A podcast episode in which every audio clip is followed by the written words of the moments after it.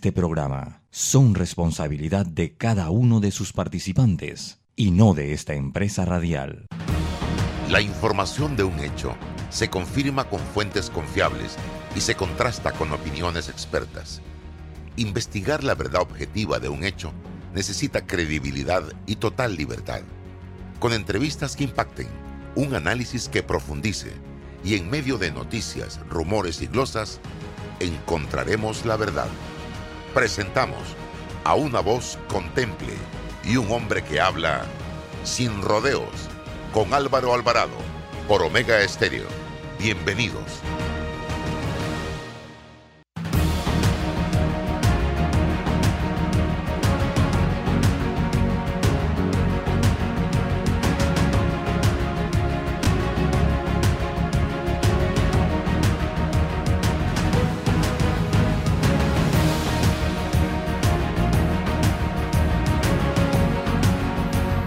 Tal mis amigos? Tengan todos muy buenos días, bienvenidos. Estamos ya en este programa Sin Rodeos a través de Omega Estéreo. Estamos de vuelta eh, luego de unos días fuera del país, eh, agradeciéndole a don César Ruilova el trabajo de relevo que realizó Juan Mariano Rivera en estos días que estuvimos fuera del, del programa. Eh, retomamos hoy y quiero también agradecer a todos y cada uno de los compañeros que durante todos estos días eh, continuaron con nosotros, César, eh, en los días fijos que tenemos y también a la audiencia que ha estado pendiente de este programa desde el día uno que nos ausentamos hasta el día de hoy. Para comenzar, bienvenida también a David Sayet, gracias a Roberto Antonio Díaz y quiero iniciar con testimonios de este viaje breve en el tema de los medicamentos, César y David. Una cosa es escuchar, una cosa es leer y otra cosa es vivirlo en el terreno de los hechos. Yo te voy a poner un solo ejemplo. Y el ejemplo que te voy a poner es, se repite en cada medicamento que preguntábamos allá en Turquía. Porque en Turquía hay farmacias, pero no el estilo de farmacia que tenemos acá, donde tú vas, por ejemplo, a una rocha y es una farmacia que tiene de todo, hasta utensilios de cocina, para la casa, eh, para el baño, en fin, de todo. No, allá farmacia es farmacia. Son pequeñitas y hay de todo. Para, en materia de farmacia, específicamente. El caso de Nexium, 40 miligramos. Yo personalmente fui a comprar. Aquí en Panamá la caja de Nexium está de 28 comprimidos, 28 tabletas, 60 y pico dólares. ¿Usted sabe cuánto cuesta la caja de Nexium de la misma marca? 28 comprimidos. En Turquía no llega a 3 dólares. No llega 3 dólares. Y aquí cuesta 60 dólares. Y así se repetía, estimados amigos que me están sintonizando. En cada medicamento, evidentemente en temas de antibióticos y en temas de medicamentos eh, que recetan o recomiendan los psiquiatras y psicólogos, no se puede comprar porque se necesita una receta médica de un médico en Turquía. Pero todo lo demás sí. Y eso lo vimos cada uno de los panameños que estábamos en Turquía durante estos días. La gente va al extranjero muchas veces y compra ropa, compra esto, compra aquello. En Turquía los panameños buscaban era una farmacia para tratar de comprar la medicina para todo el año. Porque lo que está pasando en este país ya no se le puede llamar una irregularidad, una pifia, un, caso fortuito. Esto es un asalto al bolsillo del pueblo panameño. Todas las medicinas, idénticas, el mismo laboratorio, el mismo principio básico, los mismos miligramos, todas. No sé usted sabe mucho más de porcentajes que yo, pero ¿cuánto es el porcentaje? Entre 3 dólares y 60 dólares en comparación Turquía con Panamá. Y no me vengan con el cuento de la moneda y del salario mínimo, porque el salario mínimo en Turquía está entre 300 y 348 dólares. Y ustedes saben que el salario mínimo en Panamá está por encima de los 550 dólares. Y no me vengan con la moneda porque la moneda en Turquía está el cambio a 14, 15 liras turcas por dólar. O sea que ellos la tienen más difícil que nosotros, que tenemos dólares y tenemos un salario mínimo de 550, 600 dólares. Así que esto realmente es un asalto, es un robo el que nos están haciendo. Y también tengo el testimonio de Colombia, donde yo personalmente en marzo estuve e hice el mismo ejercicio, el mismo experimento con los medicamentos. Y Colombia está más caro que Turquía, pero está más barato que Panamá. Entonces yo creo, presidente Cortizo, que usted nada más tiene que hacer una cosa y es cumplir con lo que prometió. Porque yo no le estoy invitando a usted a que rompa una promesa o a que rompa un juramento, sino a que cumpla, señor presidente Cortizo, con la promesa que usted hizo en campaña a todos los panameños. Y ahí está grabado. Primero calificó de mafia a la industria en Panamá de los medicamentos. Lo dijo usted y ahí está grabado. Y lo pueden buscar en mis redes sociales porque ahí está. Y segundo, usted dijo que iba a bajar el precio de las medicinas. Y tercero, que iba a crear en Panamá farmacias populares para promover la venta de medicamentos genéricos de buena calidad y más baratos para el pueblo panameño. Y no ha cumplido ninguna de las tres promesas que hizo. Y creo que esta es la coyuntura perfecta por el grado de inflación que se está viviendo en el mundo, por el golpe que estamos sufriendo los panameños en materia económica, todo lo del combustible y demás. Y hoy la prensa saca un importante reporte donde habla precisamente del combustible y de los medicamentos. Presidente, haga algo por estos dos temas tan importantes. Y sobre el combustible en Turquía, la gasolina está más cara que en Panamá. Turquía, un país de 84 millones de habitantes, está más cara que en Panamá. ¿Qué está pasando en Panamá? ¿Qué no hemos hecho bien en Panamá? Y eso que está regulada en Panamá. Y les cuento este tema del combustible, señoras y señores, para los que no lo saben, ese dinero, cuando estamos hablando del impuesto del combustible, que son 30 centavos en gasolina y 60, digo, 60 centavos en gasolina y 30 o 25 centavos en diésel, va derecho, directo a subsidiar el tanquecito de gas, para que lo sepan, y esto no es de ayer para hoy, siempre ha sido así. El subsidio del tanquecito de gas de 25 libras lo paga el impuesto del diésel y la gasolina. Y es ese tanquecito de gas. Ese tanquecito de gas hoy está oscilando entre 4.37 Panamá y 5 dólares en, en algunas áreas apartadas del país. Por ahí está. ¿Sabe cuánto cuesta ese tanquecito si usted, César, usted, David y yo vamos a la tienda a comprar? Estaría costando cerca de los 18 dólares al consumidor si tuviéramos que pagarlo en la caja. Pero el subsidio del combustible paga ese tanquecito de gas. Entonces, yo tengo que ser responsable. Y yo tengo que decir que para poder eliminar ese impuesto de 60 y de 25 en la gasolina y el diésel, el gobierno tiene que encontrar una renta sustitutiva. ¿De dónde saca ese dinero? Bueno, vamos a pensar de dónde saca ese dinero. Y yo sugiero que aplicando medidas de austeridad pudiéramos empezar a encontrar las fórmulas para obtener ese recurso. ¿Austeridad dónde?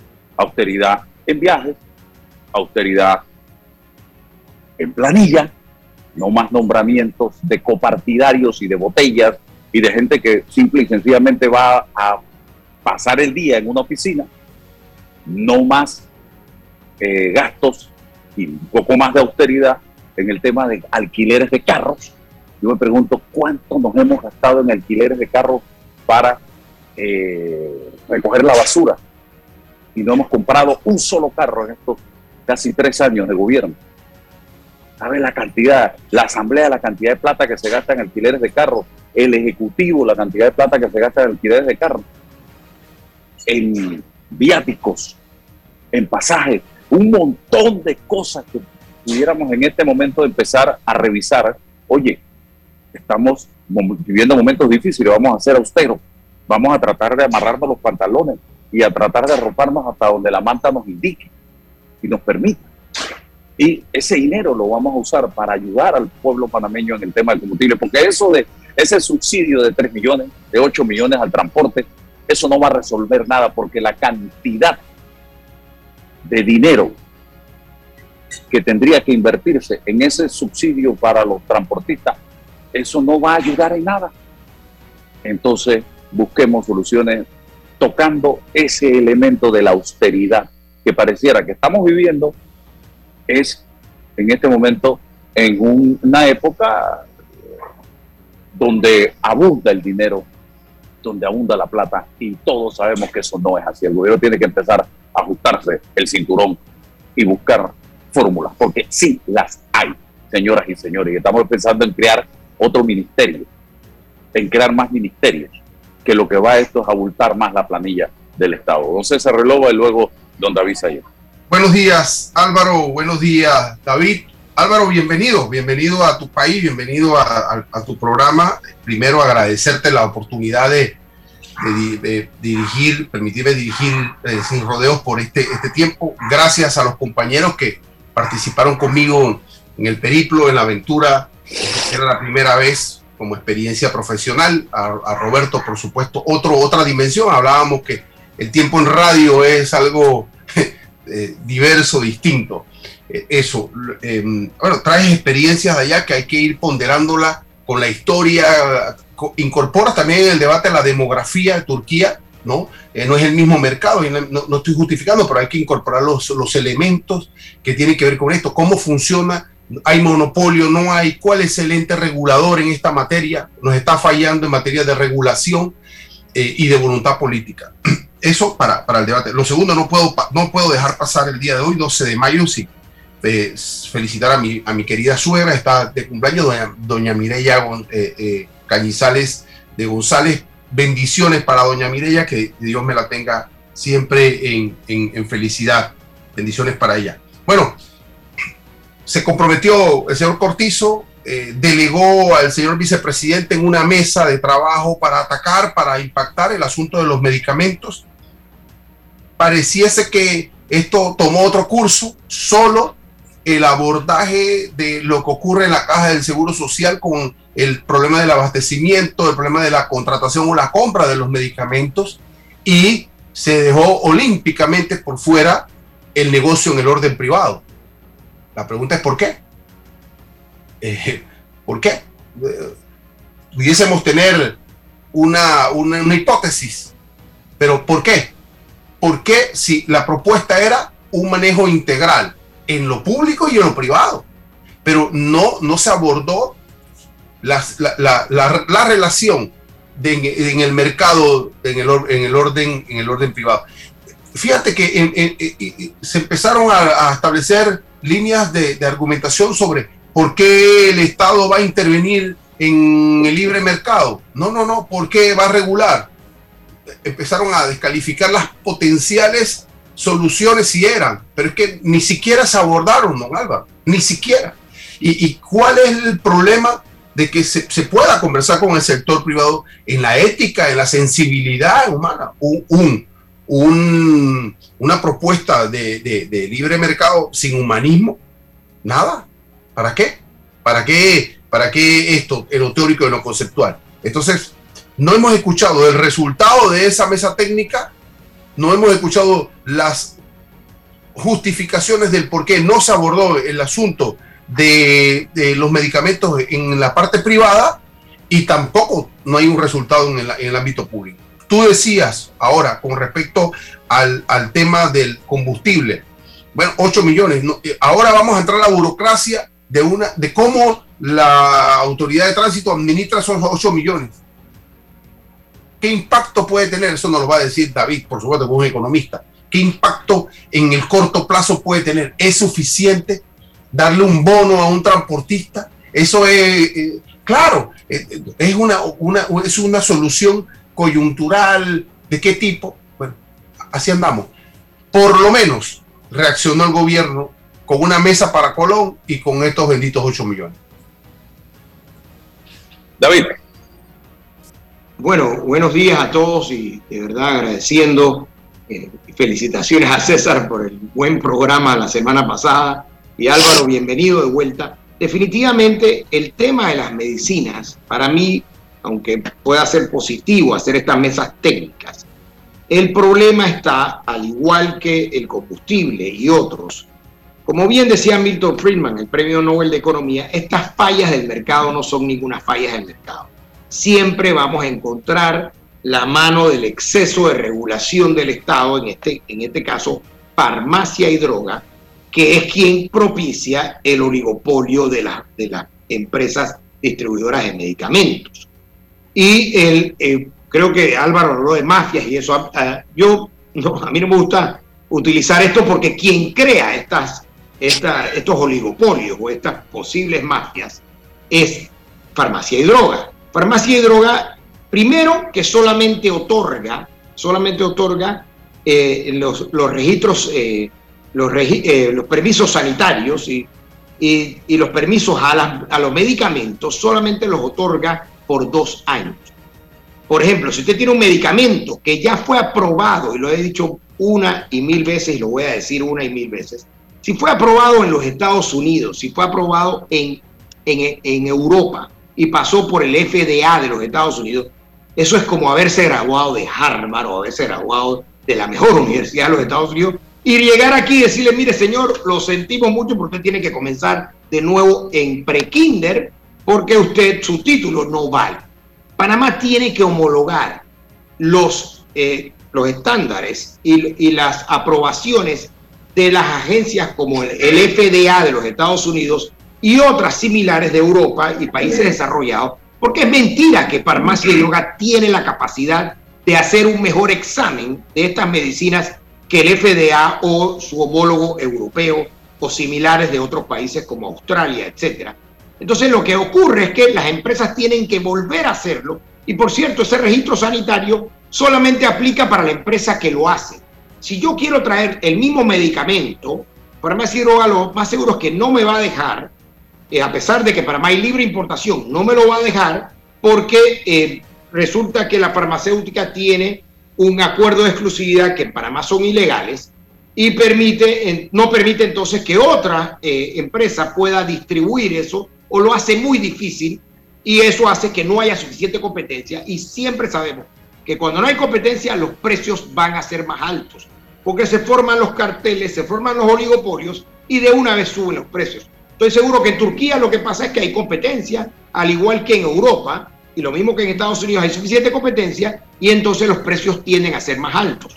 Eh, perdón, más, más altos en Panamá que en estos países. Lo otro es que, por ejemplo, Panamá puede acogerse a la norma de genéricos por ser un país subdesarrollado.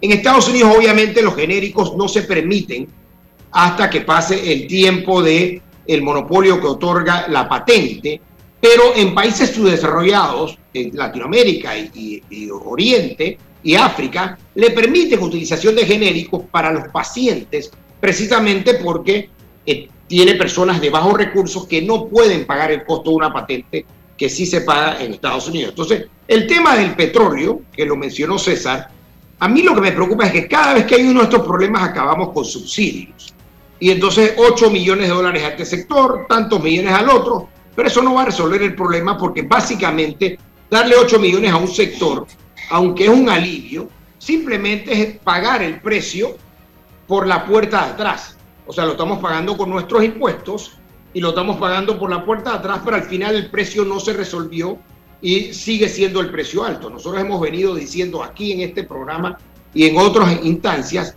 de que el problema, al igual que farmacia y droga, es el exceso de regulaciones del decreto 36 que hace que el mercado se cierre y que los precios sean más altos. Y habría que determinar cuántos certificados de operación hay en Panamá en este momento. Esa cifra existe. y hacer la operación matemática de esos 8 millones entre la cantidad de certificados de operación, cuánto le tocaría a cada transportista. Y creo, por la última cifra que yo tuve acceso y la estoy buscando por aquí, no la encuentro en este momento, eh, estaría recibiendo cada transportista como ciento y pico de dólares por la cantidad de certificados de operación que hay en este país.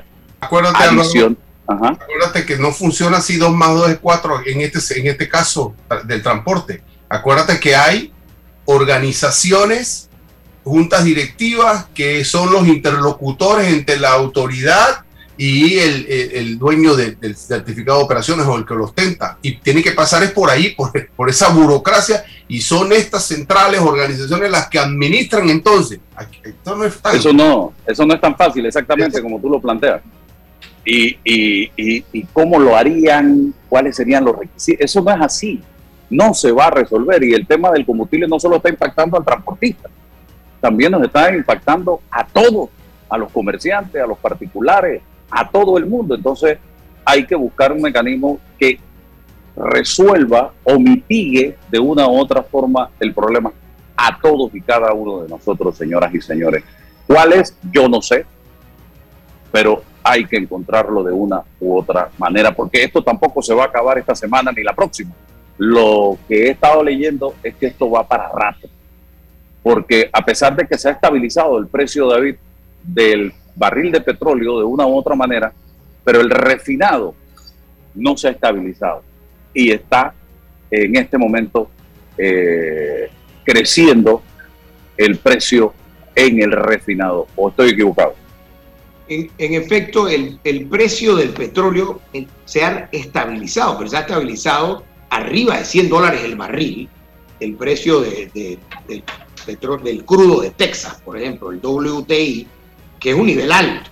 Y la tendencia no ha sido a la baja directamente. En el último mes realmente hay una ligera tendencia al alza, digamos que un 2 o un 3%, pero lo que ha estado ocurriendo es que se ha, estado oscilando entre 90 y 110 dólares. Álvaro, este tema del subsidio, eh, lo, que, lo que nos trae a colación es, y lo que estamos aquí, César, Álvaro y, mi persona, es que la, gran, la clase media es la, la que paga siempre los platos rotos. Porque al final a los oferentes le dan decretos 36 que permiten que ellos eh, cierren el mercado y tengan todos estos beneficios, le dan leyes especiales, exoneraciones, etc. A, los, a los más golpeados abajo le dan algún subsidio, en este caso eh, a, los, conductores de, a los transportistas, pero la clase media que llena su tanque en algunos casos con 80 y 90 dólares. Todos los meses te está gastando 20 y 30 dólares más para llenar el tanque, en algunos casos, los que viven en la chorrera o más lejos, le está costando hasta 40 dólares más al mes llenar ese tanque, la clase media está realmente aplastada con un tema de, empleo complejo, con una economía compleja que sabemos que, viene del tema de la pandemia, pero que es compleja. Y al final, la solución, como bien lo dices tú, eh, que no se está estudiando, pero que pudiera iniciar con la desregulación del mercado de hidrocarburos, con la eliminación del precio de paridad, con la eliminación de las 65 barreras para la entrada de nuevos oferentes que permita que haya competencia. Y después puedes hablar del impuesto, porque de nada va a servir bajar el impuesto si hay cuatro o cinco agentes, porque no van a traspasar los 60 centavos el galón al consumidor. Entonces, obviamente, tienes que desregular el mercado. David, la propuesta de Álvaro, el asunto del ahorro en el sector público o sea, eso es posible porque si tú ahorras ahí de la burocracia no tienes que impactar ningún otro sector. Bueno, en, el ahorro en el sector público, que no, no solamente debería ser en combustible, lo hemos visto, hay unas reuniones, a mí me tocó ir a reuniones. Austeridad de lo que yo estoy planteando. Pero Álvaro, diferente. no sé si tú fuiste a reuniones donde habían múltiples funcionarios públicos y habían de repente 30 funcionarios públicos y 42 vehículos porque era el vehículo principal más el, vehículo de los guardaespaldas más. O sea, en vez de hacer, empezar a hacer los carpools, o sea, eh, eh, vámonos juntos varios a tal lugar, eh, y creo que se, se logró en algunos momentos, pero tiene que haber austeridad en estos gastos de combustible, por ejemplo, eh, los vehículos de, del Estado no tienen por qué ser estos vehículos que gastan, que son seis cilindros, ocho cilindros. O sea, pero no solamente eso, gastos de viaje, hay una cantidad de ahorros que puede hacer el Estado y que creo que puede iniciar a pagar buena parte de estos 8 millones, pero yo creo que no debe detenerse ahí. Nosotros vimos que hubo aumentos de presupuesto a la Asamblea Legislativa. Yo no veo por qué aumentarle presupuesto a la Asamblea o a muchas instituciones en una, eh, una era de autoridad donde la situación económica es difícil. Lo que deberíamos hacer es ir recortando los gastos, especialmente los superfluos, y no crear más instituciones porque estamos cada vez que hay un problema queremos crear una institución y el problema es que esa institución en vez de resolver los problemas genera más problemas. Otra cosa que yo veo, César y David, tocando el tema de la austeridad en plena pandemia. Ministros, viceministros, directores, subdirectores y todo el personal de la institución con gorra, con suéter, con camisa, con pantalón, que dice el nombre de la institución. ¿Quién paga eso? ¿Y eso para qué? Señores, esto es gasto. Esos son gastos enormes que están saliendo de los recursos, de los impuestos de los panameños. ¿Para qué eso? Usen su ropa. Tenemos que entender de que estamos viviendo momentos difíciles. Usted cuando vive momentos difíciles se ajusta el cinturón y se arropa con la manta hasta donde puede. No, usted ve lo que le estoy diciendo, ah, la gorra con el nombre del funcionario. Eso no es gratis, señoras y señores. Y que si taza, y que si pluma, y que si esto, los souvenirs en todas las instituciones. ¿Eso para qué? Vamos a hacer los ajustes necesarios y hacer las inversiones necesarias y los gastos necesarios como en casa, cuando usted en casa está atravesando una situación de crisis, usted empieza a hacer ajustes y ya no sale a comer los viernes, ya no va al cine todos los fines de semana, ya no va a la playa y, ahí se va acomodando hasta que la cosa vuelva a la normalidad. Entonces, papá gobierno, señor presidente Laurentino Cortizo, señor vicepresidente Carrizo, tiene que dar muestras. Por eso es que la gente no les cree. Porque ustedes le dicen a la gente una cosa y a la final la gente ve otra. Vamos al cambio comercial y regresamos enseguida.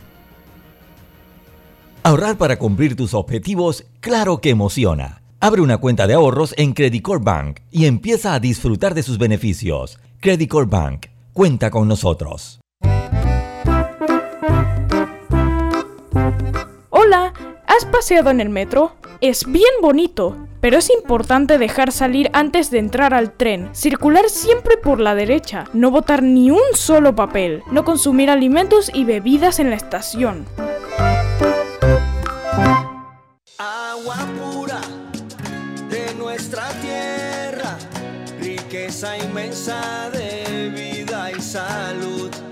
Si gastas agua de más, se la quitas a los demás. Cierra bien la llave. Una gota por segundo se convierte en 30 litros de agua al día. Gobierno Nacional, idam.gov.pa. Somos agua. Trabajando cada día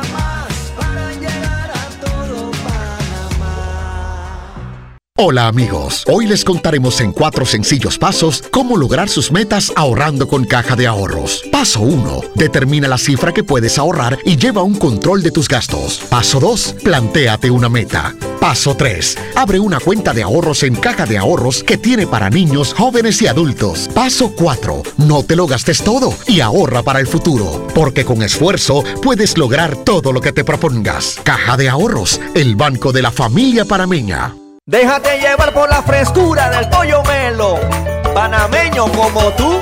Déjate llevar por la frescura del pollo melo. Variedad y calidad. Melo. Frescura de altos estándares. la calidad es una promesa. Para llevarte el pollo melo siempre fresco hasta tu mesa. Déjate llevar por la frescura del pollo melo. Por su sabor y calidad lo prefiero. Déjate en Panama Ports sabemos que el deporte es fundamental para la salud física y mental de niños y adultos. Por eso apoyamos el deporte nacional. Orgullosos de nuestro equipo de trabajo, comprometido con todos los panameños. Eres grande Panamá, abriendo rutas al progreso, caminando hacia el futuro, avanzando en el proceso. Eres grande Panamá, juntos vamos creciendo. Con la ampliación de la carretera Puente de las Américas a Raiján, más de 600.000 familias se verán beneficiadas con una mejor calidad de vida. Grande Panamá, juntos vamos creciendo. Un gobierno en acción. Demuestra tu éxito cancelando tus deudas con la Superferia de Préstamos Mi Éxito. Excelentes beneficios en condiciones y aprobaciones. Escríbenos al 6330-2334. En Soluciones Financieras Mi Éxito estamos para ayudarte. Bueno, me voy a comer con una estrella. Espérate, ¿y tu esposa sabe? Claro, ella sabe que la estrella del sabor es American Star. Y por eso en la casa comemos delicioso. American Star, el tasajo, jamón, chorizos y embutidos más suaves, económicos y con el sabor que le gusta a todos. ¡Oh! ¿Me invitas a conocer esa estrella? Busca la estrella roja y azul American Star, la estrella de tu cocina.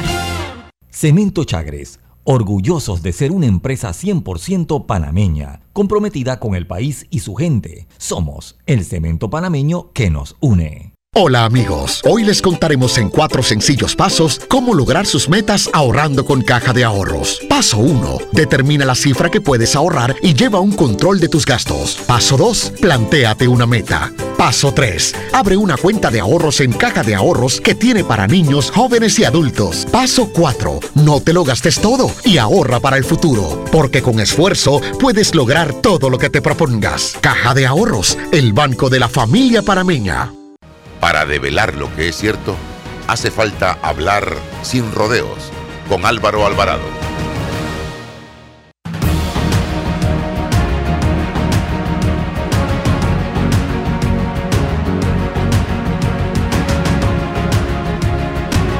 información. seguimos adelante. Quiero hablar de Colón, eh, pero eh, también quiero resaltar, nosotros los panameños hemos viajado, usted ve delegaciones a Israel a conocer un poco el tema de la agricultura en Israel. Cuando venimos a Panamá no aplican nada de lo que aprendieron en Israel. Y usted va y, revise la lista de los funcionarios que han ido a Israel a aprender cómo se desarrolla la agricultura en ese país. Compárela con lo que hemos hecho y se va a dar cuenta que prácticamente no hemos hecho nada si, le, si lo comparamos con la cantidad de dinero que nos hemos gastado en esos viajes. Bueno, lo mismo de Turquía. Me gustaría saber por qué no aprendemos el desarrollo turístico de este país, que no es una potencia mundial.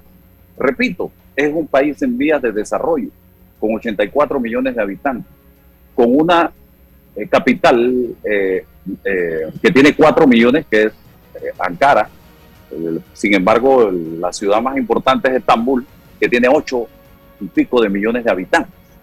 Pero en todo ellos han logrado encontrar un foco de atención para el turista.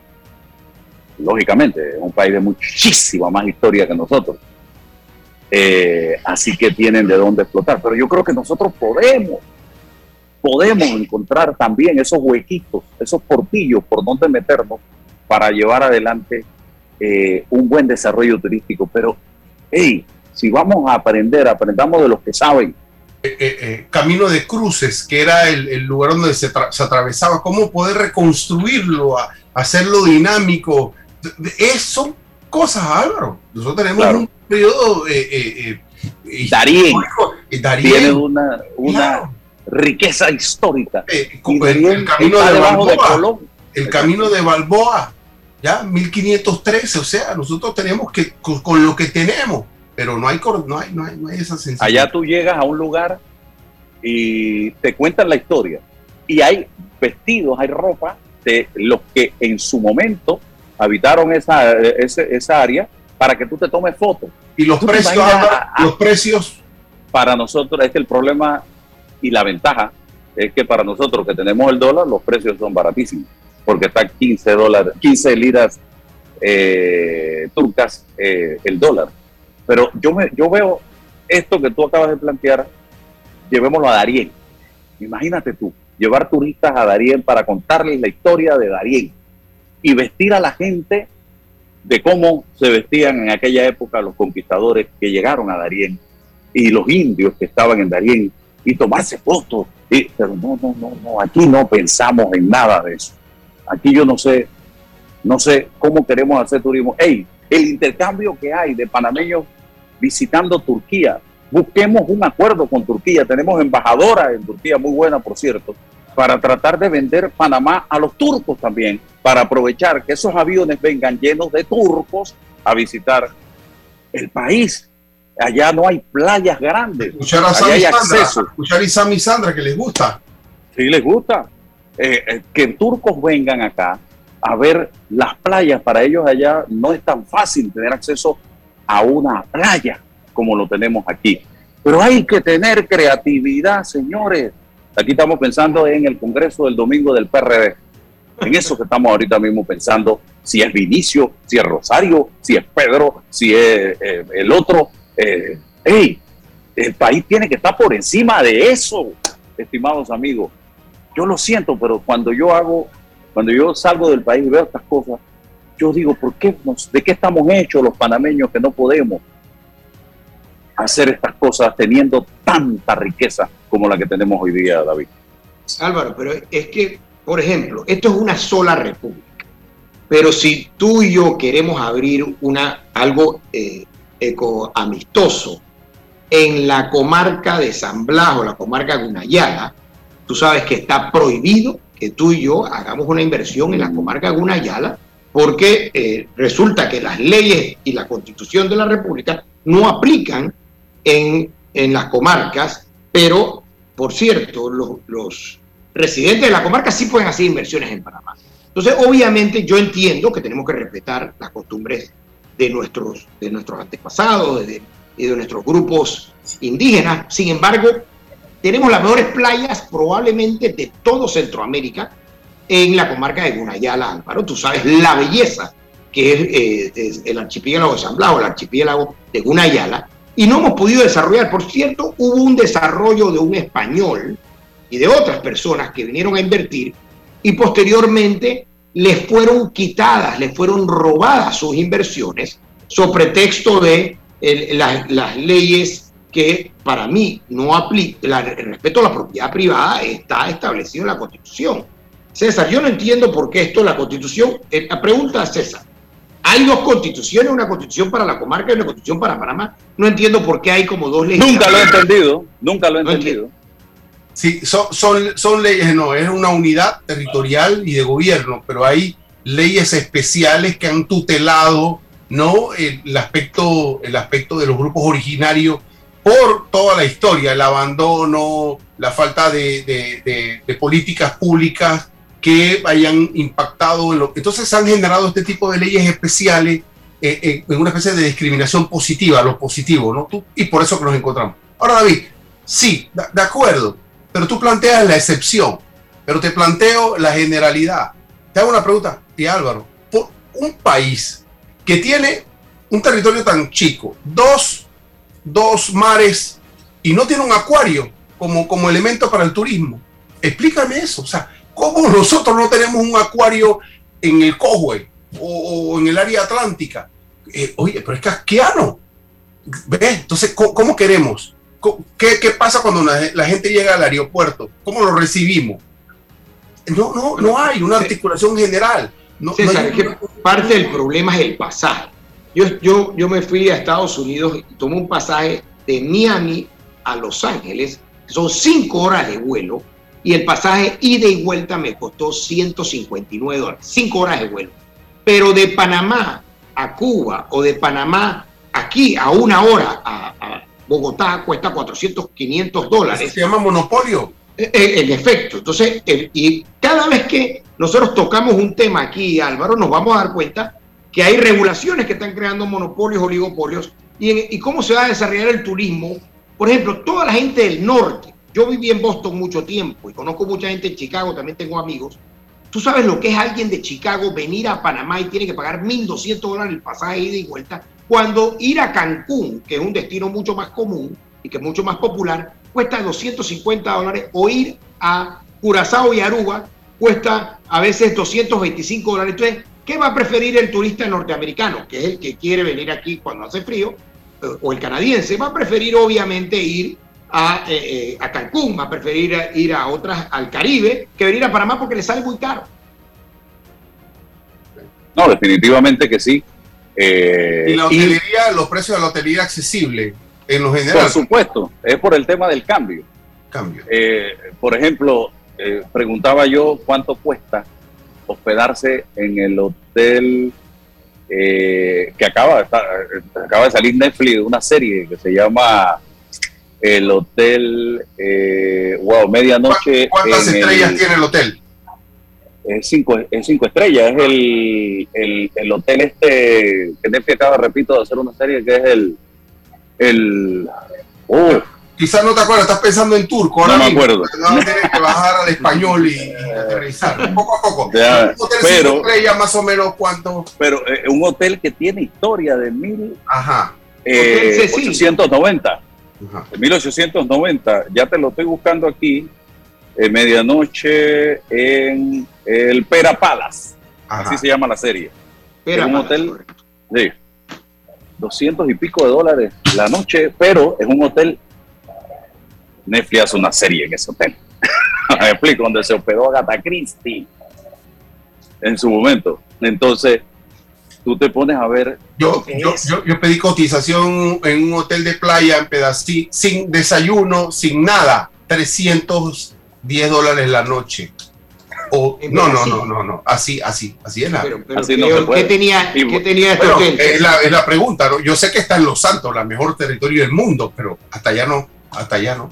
Es, es impresionante. Me, me imagino que la- te llevaban la, la tabla para ir a. a- Bueno, y- venía no, incluida no. la tabla de surf para que Pero aprendieras. ¿qué hacemos los No que sé. no sabemos surfear? David, o sea, ¿no? ¿Qué, qué- qué- qué nos ofrece? Nada, nada, nada. Es algo impresionante. El- es- ¿Cómo queremos competir? ¿Cómo, ¿Cómo queremos ser competitivos ante estos costos? Como tú dices, ¿Cómo el- el es posible de aquí a Bocas del Toro cuánto es el pasaje? Ah, no. O Y sea- en Bocas ni te diga cuánto cuesta un hotel en Bocas Eh, hoy día. sí. Y sin nada incluido. Nada. Sin nada. bueno, la sonrisa viene gratis, ¿no? La sonrisa viene gratis. Algunos quizás desayuno, pero en efecto, el turismo, mira, el, eh, lo interesante en, en Costa Rica es cómo ellos han desarrollado el turismo. Si uno va a Guanacaste, no sé si algunos han tenido la oportunidad, Guanacaste tiene un aeropuerto internacional que aterrizan eh, aerolíneas de todos los lugares del mundo, de Estados Unidos, de, de- de- de- de Europa, etcétera.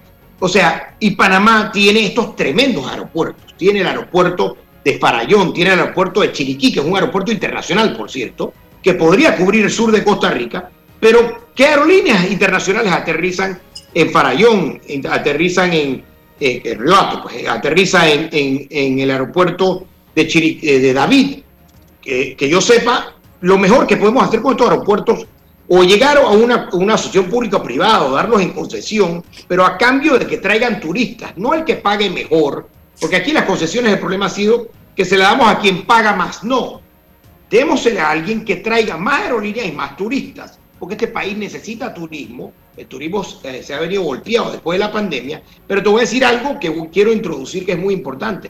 México hace más de un año eliminó todos los requisitos de vacunas, de mascarillas, etcétera, a los turistas porque ellos respetan el turismo. Aquí, yo no sé Álvaro cómo hiciste para entrar a Panamá, pero la última vez que yo vine tuve que presentar tres documentos, eh, tanto de vacunas como de, de pruebas, etcétera, para poder entrar de vuelta a mi país. Entonces, obviamente no lo podemos hacer complicado para atraer el turismo.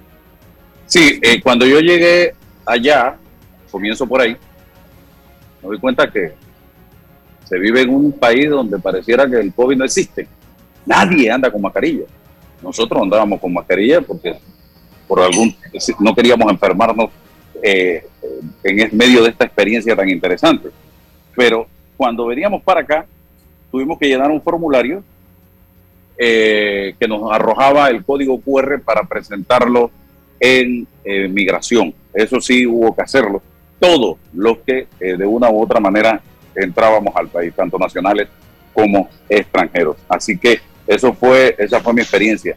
Y entonces, pero vamos al tema Colón, porque quiero tocar este tema antes de terminar el programa y ya se nos está acabando el tiempo.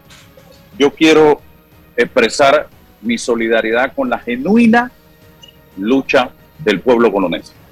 La genuina lucha del pueblo colonense, no con la lucha con agendas del pueblo colonense. Y digo genuina porque yo he tenido la experiencia de eh, cubrir durante más de 33, 34 años eh, la lucha del pueblo de Colón, que comenzó, me acuerdo yo, en el gobierno de Endara, eh, con el Frente Amplio Colonense, en esa época, que estaba incluso el sacerdote Delgado Diamante, que íbamos allá a hacer las coberturas los colonenses ya venían peleando eh, por reivindicaciones. Me acuerdo que Endara en su momento nombró a eh, Joaquín Franco como su, su gobernador y enviado especial del gobierno para atender los asuntos de Colón. Miren ustedes de cuándo yo le estoy hablando. Y Colón ha seguido luchando. ¿Y qué hemos visto en Colón? ¿Qué cambios, qué transformaciones hemos visto en Colón? realmente. Promesas cada cinco años, promesas, promesas y promesas, y ahí está Colón en estos momentos. ¿Qué decir de Darien?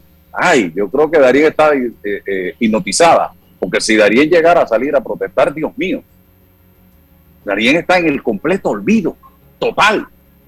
Entonces, hoy me solidarizo con ese pueblo que está luchando, pero al mismo tiempo, señores, ojo, que eso que hicieron con el ferrocarril, eso no es correcto.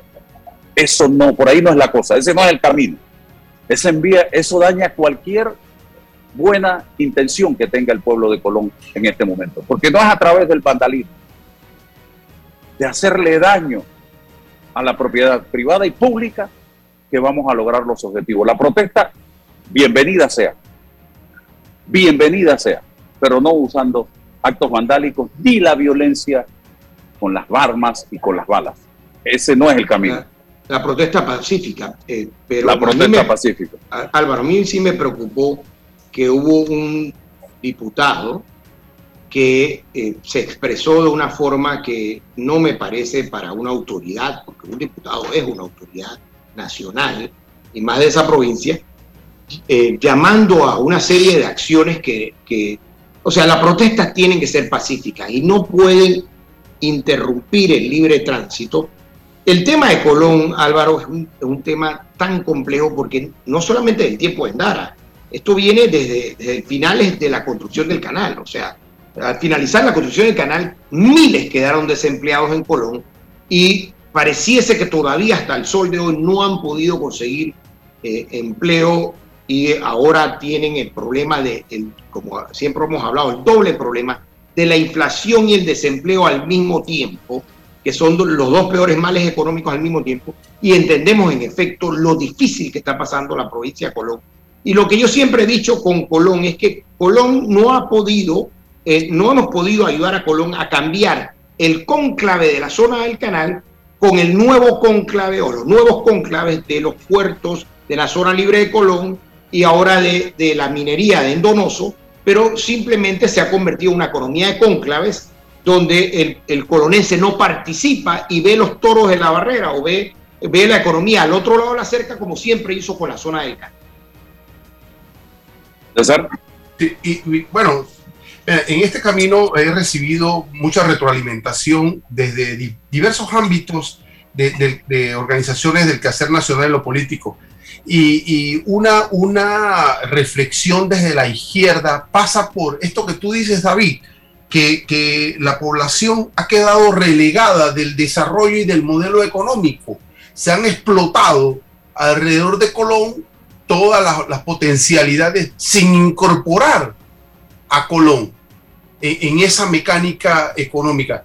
Eh, Colón ha tenido que ceder espacios territoriales para la explotación económica eh, inundaciones para el, para el, lago o para los lagos, perdiendo ¿no? Eh, espacios de desarrollo y, y, no, no se ha actuado de la mano incorporando eso, se ha quedado relegado por un, una decisión de las élites económicas.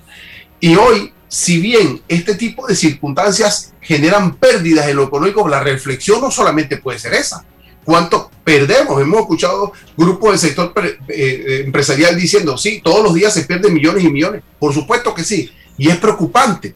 Pero a punto y aparte, ¿qué más hacemos? ¿Cómo se incorpora la clase empresarial para el desarrollo real de la población? Porque sí, se pierden, pero ¿dónde van esos millones de dólares? En Colón no queda. En Colón no están quedando. ¿Y cómo un presidente de la República llega a Colón y les dice en la cara, ah, aquí están las órdenes de proceder, y pasan los meses y no, y no ocurre absolutamente nada? Si se nombra una mesa técnica y la gente quiere al presidente de la República porque no cree en mesas técnicas, ¿cómo se va a resolver este problema, don Álvaro? Porque la gente ya no cree en los aparatos burocráticos de, de mesas técnicas ¿Cuántas mesas técnicas han ido a tratar disque de resolver el problema de Colón desde 1990, que es la referencia histórica que yo estoy utilizando, hasta este año 2022? ¿Cuántas? Por eso es que te digo que llega un momento que han sido tantas las mentiras y los cuentos en treinta y pico de años que aunque trates de decir la verdad, hoy ya nadie te la cree. Ese es el problema, don César y don David. Y hoy el gobierno de Laurentino Cortizo, quien le debe a Colón precisamente su incursión en el ámbito político, porque él fue primero que presidente legislador de Colón, está enfrentándose a esta situación. Y por mucho que él tenga algún tipo de buena voluntad por resolver los problemas de Colón, un Colón que él conoce un lenguaje que él habla, el lenguaje de Colón, porque los conoce, porque salió de allí políticamente, tiene incluso en el área de la provincia su finca.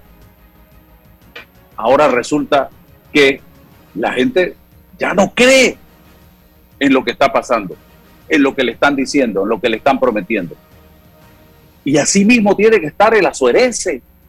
Así mismo, pero el azuerense no es de salir a cerrar calle, Así mismo tiene que estar el O quizás, o quizás, Álvaro, mira, la feria de Azuero no genera un impacto económico y ahí eso se va multiplicando y la gente se va equilibrando y, y, así sucesivamente, ¿no? Pero, pero cuando se habla de Colón y se dice, bueno, zona libre, una zona de explotación económica, pero no una zona de desarrollo, que son dos temas totalmente distintos, David.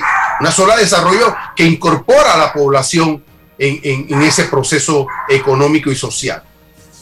Eso no pasa en Colón pero eh, no solamente es la zona libre de Colón, está la planta de gas, están las tanquerías, está el 50% del canal de Panamá. Yo creo que, por ejemplo, una de las cosas que pudiéramos traer de vuelta, que sí hicieron eh, relativamente bien los norteamericanos, es volver a dividir la autoridad del canal para que buena parte de la administración y demás y de las operaciones del canal estén, fíjense que lo hicieron con, con el nuevo centro de visitantes que está eh, de, las eh, clusas ampliadas, está en Colón, pero creo que debe ser más. No hay justificación de que, y ni razón para que toda la administración del canal y toda la operación tenga que estar simplemente del lado del Pacífico. Es más, debiera hacerse como tenían los norteamericanos, que una buena parte de la administración estaba del lado atlántico y esto debiera poder ayudar, pero no solamente es el canal, hay una cantidad de, como decía, energía, etcétera, que eh, en efecto eh, está ahí en Colón. Yo creo que también, por ejemplo, Colón hablaba inglés. Yo me acuerdo cuando en los 70 me tocó visitar muy joven Colón, eh, un alto porcentaje de la población, Álvaro, no sé si te acuerdas, hablaba inglés y hablaban inglés muy bien, especialmente los abuelos y los papás de muchas de las generaciones ahora y yo creo que hay que ver cómo resucitamos ese inglés que todavía queda por ahí, eh, que es una de las tremendas oportunidades.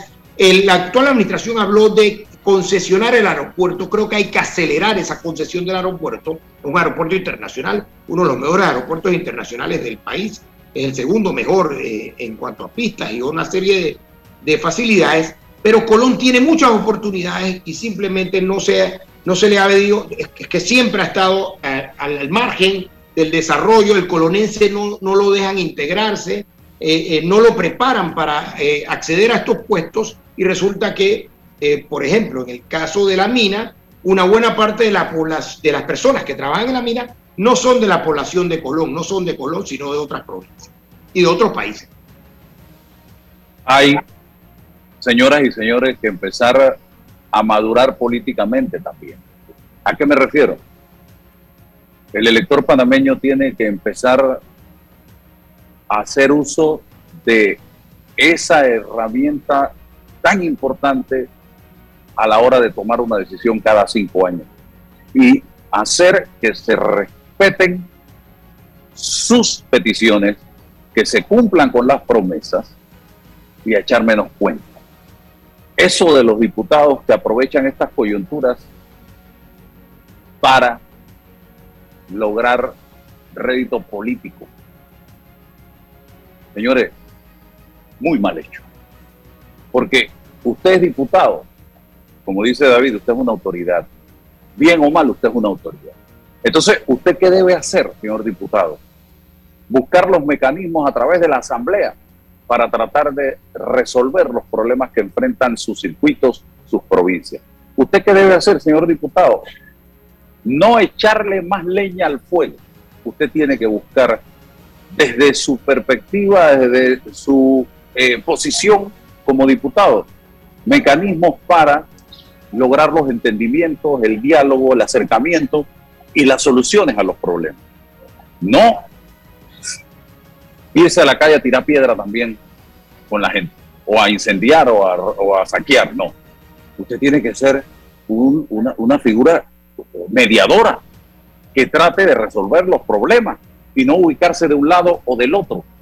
Eso es lo que tiene que hacer una autoridad desde la óptica de un diputado, un representante, un alcalde, estimados amigos. Esa es mi visión. Yo puedo estar totalmente equivocado. y, la, dirigencia, Boitier, hoy se desligó, se desmarcó de, la intervención del, diputado Bolota. No representa la, la, organización, ni la vocería, ni los objetivos del llamado Grupo Cuco. O sea, eso lo, manifestó hoy, hoy Boitier. O sea, él no representa eh, eh, lo, que, lo que se está, eh, está debatiendo hoy en Colombia. No, hoy, hoy hay una, una, clara, eh, un claro anuncio de parte de los dirigentes de esta organización. Lo que está generando, las acciones que está liderando el señor Bolota no representa Cuco. Eso está claro hoy. Ha quedado claro. como dijo Álvaro, es genuina, o sea, y, y, esto muy bien se ha mencionado, viene de hace años, es genuino el, el reclamo de los ciudadanos colonenses que han visto pasar el, auge económico, que han visto pasar eh, todo este desarrollo que se ha dado y que al final no han podido formar parte, pero que ahora están sufriendo, pasando una situación muy difícil.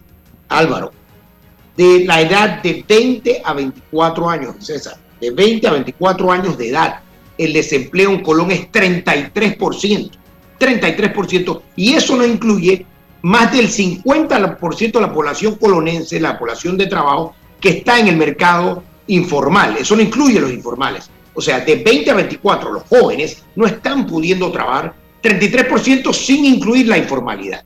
O sea, que es una situación realmente muy compleja y que si no se resuelve, me alegra que el presidente esté allá hoy. Creo que debe, esto debe dar oxígeno a la provincia y espero que se eh, avancen en las soluciones y en los proyectos que quieren trabajar los colonenses. Y que el presidente esté allá, yo lo aplaudo.